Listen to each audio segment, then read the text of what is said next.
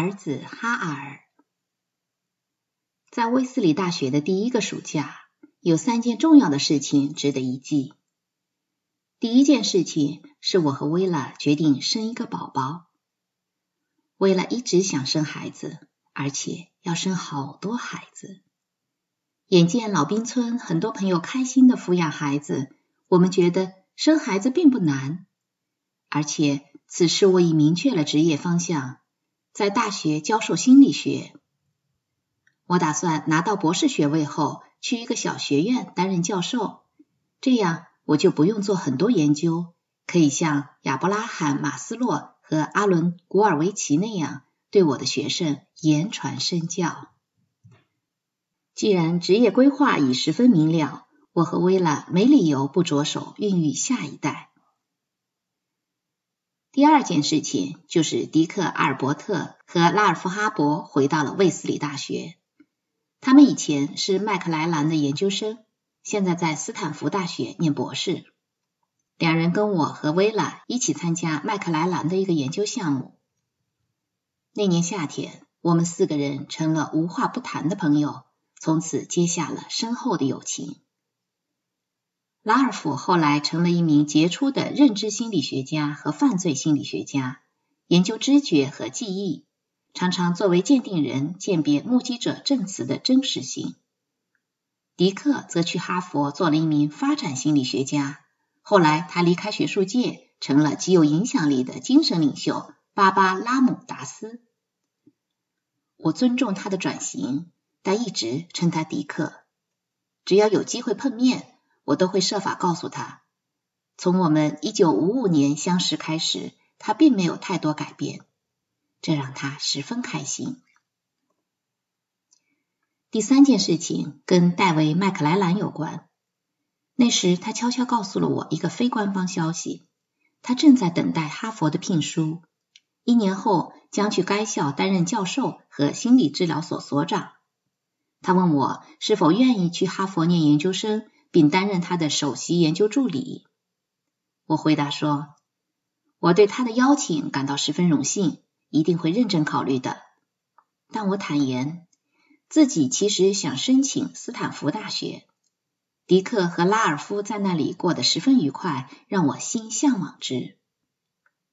麦克莱兰说，斯坦福是所非常好的大学，大家都称斯坦福是西部的哈佛。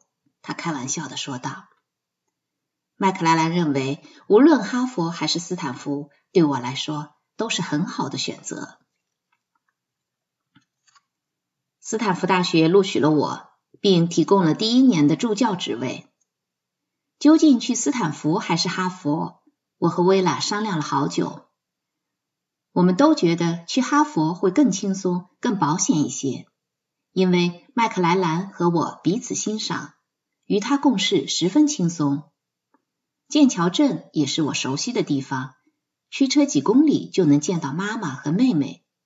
去布兰迪斯大学也很方便。可以经常去找马斯洛，而且在东海岸有更多机会与贾森见面。他正在芝加哥大学念政治学研究生。相反，斯坦福是遥远而陌生的。我从没到过密西西比河以西，事实上，费城以西都没到过。若去哈佛念书，有一个因素既是最吸引我，也是最令我有所顾虑的。那就是戴维·麦克莱兰。我喜欢他，敬重他，但我认为自己已经从他那里受益甚多，不想继续从事成就动机的研究了。如果跟麦克莱兰去哈佛，他有权利让我一直跟他共事，那样换导师就很困难，就好像背叛他一样。而斯坦福对我来说是未经开垦的处女地，除了迪克和拉尔夫。我在斯坦福没有任何人脉，也不受任何限制。我非常感谢麦克莱兰，他没有给我施加压力，也未曾试图用什么方式影响我的决定。当我告诉他自己选择去斯坦福时，他表示很失望，但完全理解我的选择，并送出了他的祝福。不久，薇拉就怀孕了。预产期在一九五六年三月初。老纳什车开始频出状况，让我老做噩梦，梦见这该死的家伙在去医院的路上抛锚了。而且，如果我们夏天开车去加州，老纳什根本无法胜任这项艰巨的任务。为慎重起见，二月份我们决定买辆新车。老兵村的一位朋友一年前买了辆崭新的大众汽车，逢人便夸他的车。现在听起来很难相信，那时奔驰在美国公路上的汽车有百分之九十九都是美国车。凭着良好的性能和低油耗的优势，VW 打破了美国车独霸天下的局面，而且仅要一千五百六十美元就能买辆新车。不过我们当时还差三百美元，我灵机一动，犹太男子成人礼礼金。一九四五年，我行成人礼时，战争打得正酣，大家都流行送战争债券作为成人礼金。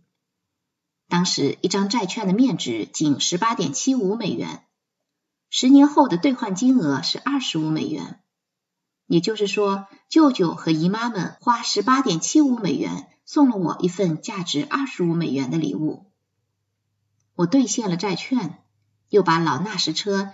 以一百七十五美元出手，几乎等于十八个月前的购买价，然后买了一辆新车。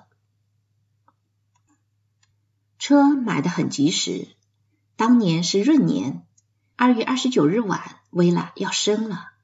那天从下午就一直下雪，我们俩满怀喜悦，颤抖着爬进崭新的 VW，向医院驶去。雪依然下个不停。一九五六年的产科病房是不欢迎丈夫的。为了办入院手续时，我就被赶进一间没有窗户的小等候室，那里简直就像一间牢房。我进去时，里面已经有一位准父亲，正一边抽烟一边来回踱着步。我们相互打趣起来：“在等待第一个孩子的出生吗？”“是的。”我在等待第三个孩子的降临，没什么可担心的。”他紧张的说道。他递给我一支烟，于是我们俩都一边抽烟一边踱来踱去，就像那个时代好莱坞电影里的准父亲一样。大约五个小时以后，一位实习护士探头进来，问我想不想看看自己的儿子。他们不许我抱他。只能透过一扇窗户注视他。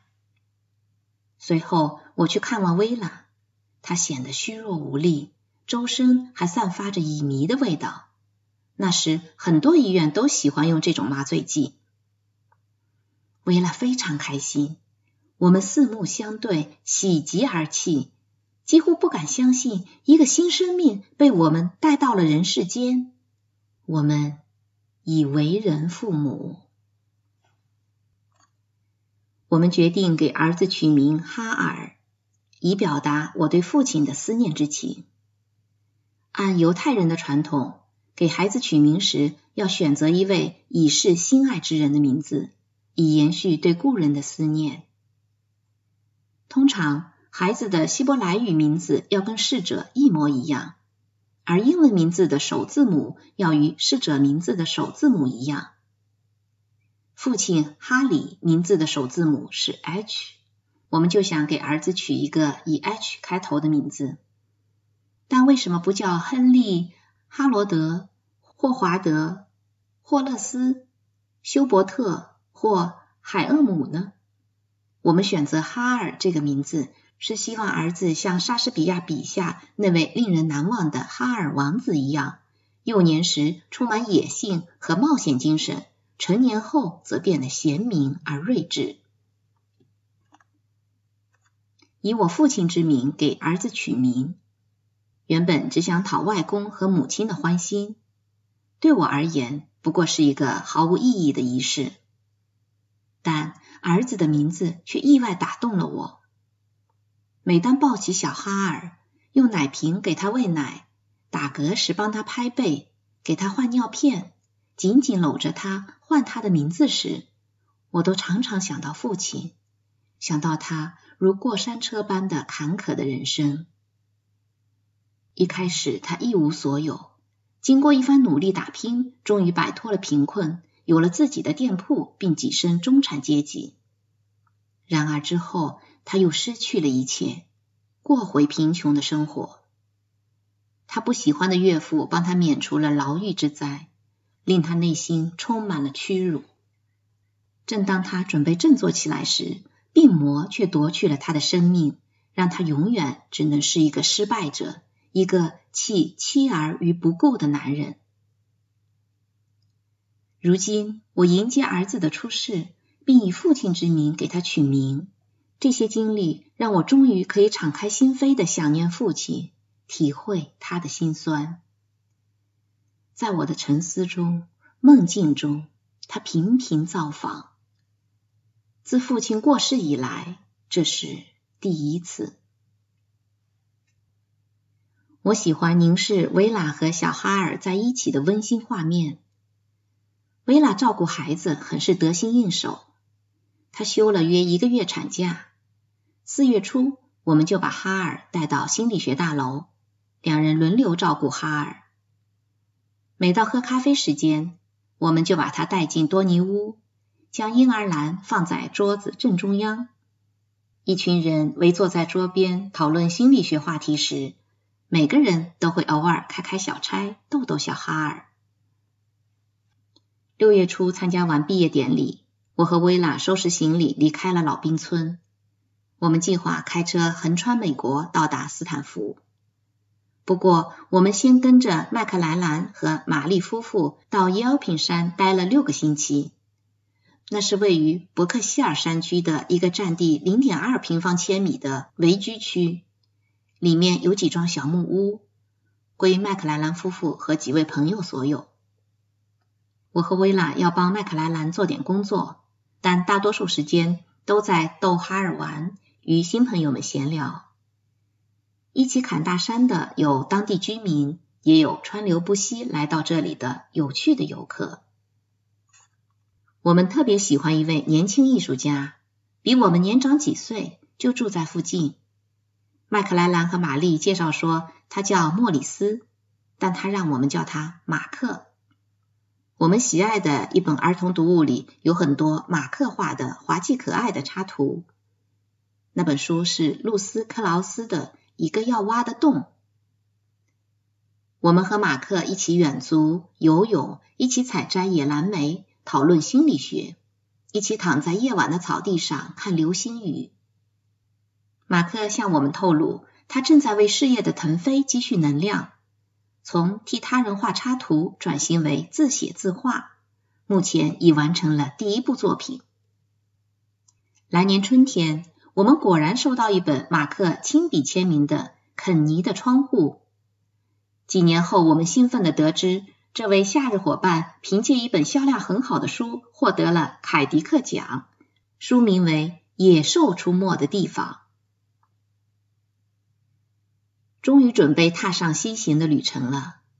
我们买了一份几乎标注了所有国家公园和州立公园的大型地图，购买了睡袋、充气床，还买了一个科尔曼户外气炉，以便偶尔可以吃点热的食物。还可以给哈尔的婴儿奶品消毒。